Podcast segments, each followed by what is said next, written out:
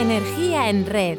Hoy contamos de nuevo en Energía en Red con Gustavo García Herrero para hablar del papel de los bares como espacios de relación y España sin duda es un país de bares. Me consta que se ha llevado a cabo un estudio sobre la dimensión social de la hostelería. ¿En qué consistió, Gustavo?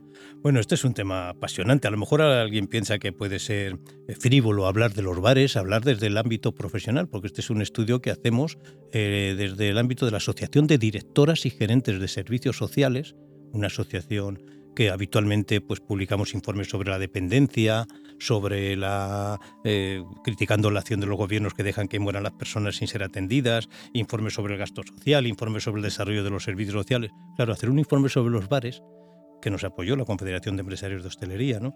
Puede parecer frívolo, pero es que los bares tienen un papel en las relaciones vecinales y de convivencia extraordinario. Y venimos reflexionando sobre ello desde los años 80, cuando empezamos a poner en marcha servicios sociales aquí en Aragón, en los pueblos, recuerdo del Sobrarbe, de Ribagorza, el papel de esos bares en los pequeños pueblos, pero luego trabajando en el Congreso Nacional de Medio Ambiente desde el ámbito del urbanismo socialmente sostenible, volvimos a enfrentarnos al papel de los bares como un servicio, un comercio de proximidad importantísimo en la vida de las personas. Fíjate, en España, mm, por lo que he leído en vuestro estudio, hay un bar cada 175 personas. Eh, ¿Qué función tienen para nosotros? Mira, lo primero que hicimos, este estudio que se basa en una encuesta hecha a nivel nacional, con una muestra suficientemente amplia, luego un grupo de consulta de expertos, mitad y mitad del ámbito de la hostelería y del ámbito de los servicios sociales, y luego unas búsquedas eh, de, ubicaciones y de tipo de bares eh, en más de 3.000 municipios a través de Google. Ojalá hubiéramos podido ir uno a uno a probar sus excelencias, ¿no? porque algunos son admirables. ¿no? Eh, lo que detectamos, lo que nos interesa en este, en este informe es no todos los bares, sino aquellos bares que tienen la característica de ser un servicio de proximidad. Porque te hagas una idea, si en un municipio había un bar muy majo, pero es un bar que estaba en la autovía, era un área de servicio a tres kilómetros del núcleo del pueblo, digamos. Ese no tiene un, no es un bar de proximidad. Ahí la gente del pueblo iba yo, que paso por esa autovía y me viene estupendamente. Y es un bar que a lo mejor me, bueno, me sirve muy bien, pero no sirve a los vecinos del pueblo como lugar de relación habitual. Es decir, identificamos en primer lugar cuáles eran aquellos bares que tenían las características de ser eh, los bares tradicionales, los bares de referencia. Y encontramos los más tradicionales. Encontramos el, el bar de tapas, el bar terraza, la cafetería y el bar restaurante. Los identificamos eso en primer lugar en, la encuesta y luego vimos qué impacto tenían sobre la vida personal y social y encontramos una relación impresionante, estadísticamente además mm, con muy muy muy sólida.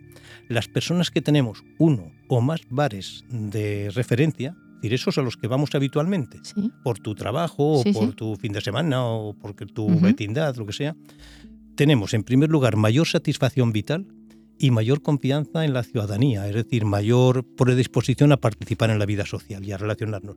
Solamente por eso ya vale la pena poner en valor el, eso, el papel, la importancia de estos bares. ¿eh? No digo cualquier bar, no digo ese bar de noche, de copas, que un día vas y te lo pasas muy lleno. No, no, aquellos bares que tienen, digamos, una función psicosocial. Claro, que son próximos. Porque, ejemplo, yo pienso, yo tengo, si a mí me hubieran hecho esta encuesta, yo hubiera dicho que sí, que tengo dos bares de referencia. Uno en el trabajo, un bar debajo de donde yo suelo ir habitualmente a trabajar, donde se han tomado las decisiones más importantes de empresas o de instituciones, más, y lo digo en serio, ¿eh?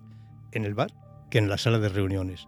Allí nos encontramos todos, no solo de una empresa, de entidades, de, o sea, es el bar y entras ya y ya saben lo que te ponen, no tienes que pedir, es tu bar de referencia, sabes a quién te vas a encontrar. Y el otro es cuando voy a mi pueblo el fin de semana, el viernes por la tarde, de ocho y media a nueve y menos cuarto es sagrado estar en la terraza en un bar que se llama así, ¿no? Allí sí que voy a encontrarme con los del pueblo, hombre, ¿qué, ¿cuántos días inverte? ¿Qué tal? ¿Qué ha pasado? ¿Qué has hecho? O sea, es el bar de referencia donde establecen las relaciones. Si no existiera ese bar en mi pueblo, yo no sabía lo que pasa en mi pueblo cuando estoy toda la semana sin ir. Oye, ¿y esto le pasa a todo el mundo eh, independientemente de su edad, de su nivel económico, cultural, de, de si es mujer, es hombre? Yo creo que a todos, pero claro que hay diferencias. Por ejemplo, los bares se aprecian más en este estudio, lo hemos evidenciado, en zonas rurales que en urbanas. Lo cual no significa que no sean importantes. ¿eh? En el bar, ese bar de proximidad en un barrio, si los quitas, se empobrece la vida del barrio. Eh, es decir, si en un barrio, ahora que se hacen tantas urbanizaciones con los bajos privativos, o sea, son de la, no se puede poner un comercio y menos un bar, los vecinos se ponen cabreados. Bueno, pues si donde vives no puedes ir cercano andando a un bar, eso también te favorece el aislamiento. O sea, un bar de estos, no digo un bar de estos de noche que hay pollo, no, no, me refiero a la típica, el bar de la esquina que decantaba Sabina, ¿no? Que no te quiten el bar de la esquina, pues que no te quiten el bar de la esquina en, en, los barrios, se empobrece la vida del barrio, la vida social, la vida vecinal. Y en los pueblos ni te cuento. Si en un pueblo, decimos en este informe, y es que es así, que el bar, si desaparece el bar, es el último dique contra la despoblación. Si desaparece el bar, ese pueblo está tocado. Fíjate, preparando esta entrevista, escuché en la radio, de forma casual, eh, un señor que contaba que cuando en su pueblo había un bar y lo abría el primero que llegaba. Claro, hay soluciones más que imaginativas, algunas encantadoras. Ya te digo, yo me he visitado, me pegué meses, ¿eh?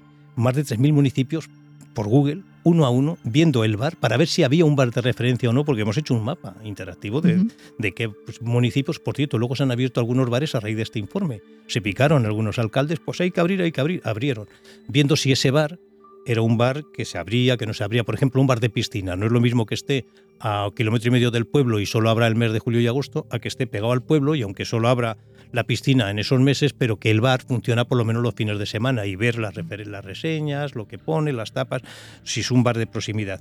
Eh, la verdad es que, fíjate, cuando sacamos este estudio nos, tuvimos mucho impacto en medios. En una emisora de alcance nacional, además de mucha audiencia, eh, tuve oportunidad de estar y, junto con un alcalde en, por antena, ¿no?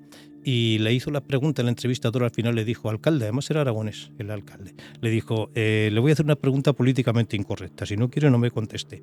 Entre que cierren la escuela o cierren el bar de su pueblo, yo digo, a ver qué sale. Pues el hombre se explicaba muy bien. Dijo, mira, la escuela de mi pueblo, yo tengo una hija, dijo, además de cuatro o cinco años y la llevo a un pueblo cercano, que está además, sé cuál lo dijo, en Alto No, y estaba a 4 o 5 kilómetros. No pasa nada, se relaciona con más niños porque en mi pueblo solo hay cuatro niños, así tiene oportunidad de relacionarse con más. Mm, hombre, ojalá hubiera en el pueblo, pero lo tengo en el pueblo de al lado. Pero si me cierran el bar, no tengo alternativa. Y es que es verdad, es que el bar tiene una importancia tremenda como lugar relacional, mucho más que un centro social. O sea, es, el bar es el lugar donde nos encontramos en términos de igualdad, los seres humanos, y nos relacionamos pero es, insisto, el bar de proximidad. Es, de proximidad, sí, el bar. En el que te conoces, conoces, charras. Llamó mucho la atención que entre las funciones sociales de los bares destacamos seis funciones sociales importantes. Algunas de ellas, pues sí, son más o menos esperadas, ¿no? Favorecen las relaciones sociales, claro. Evitan la soledad y el aislamiento, claro. Prestan servicios. Yo estoy pensando en un vecino de mi pueblo que ya con una edad muy avanzada, cercano a los 90, por circunstancias, pues se ha quedado solo. Ha trabajado toda su vida como un animal, pero fuera de casa no sabe cocinar mucho, tal.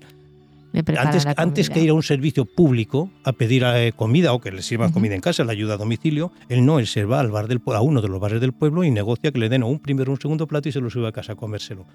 son servicios que prestan, ese, eso, prestan esos servicios de manera muy importante e incluso a veces sustituyen servicios públicos para personas mayores o para otras personas.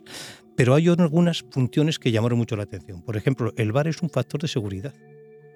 Claro, sí, tú vas a un pueblo en invierno, por la noche, a las ocho y media, a las nueve de la noche, de la tarde, ya eso está vacío, no hay nadie. Tú ves las luces de un, bar y ves que hay gente dentro y te da, vamos, de hecho, a raíz de este informe, un medio de comunicación escrito de Castilla-León, de una provincia, en este caso de Segovia.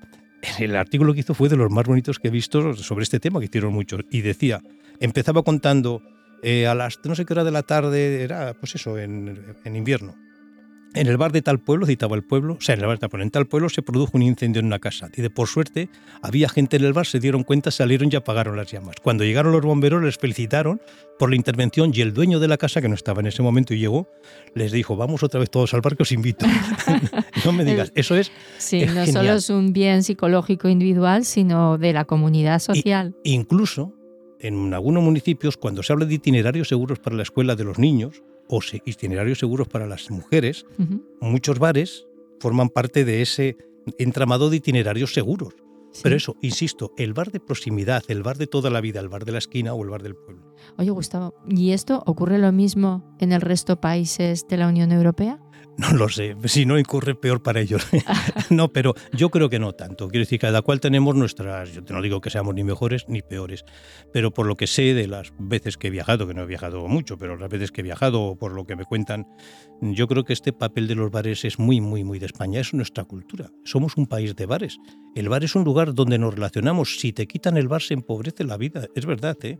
O sea, para muchas personas si no tuvieran el bar habría mucha más soledad de la que existe. De hecho, he leído que mm, solo se hace referencia a 142.000 personas en España que no tengan un bar cerca y suele ocurrir en municipios donde hay menos de 100 habitantes. Bueno, sabes que no encontramos municipios de más de 400 habitantes sin bar de proximidad, porque claro, puede haber un municipio que tenga un bar pero que esté en el monte y que sea en Gerona, por ejemplo, recuerdo, hay muchos donde van gente de Barcelona o de el fin de semana que es un restaurante, pero ahí no va la gente del pueblo normalmente.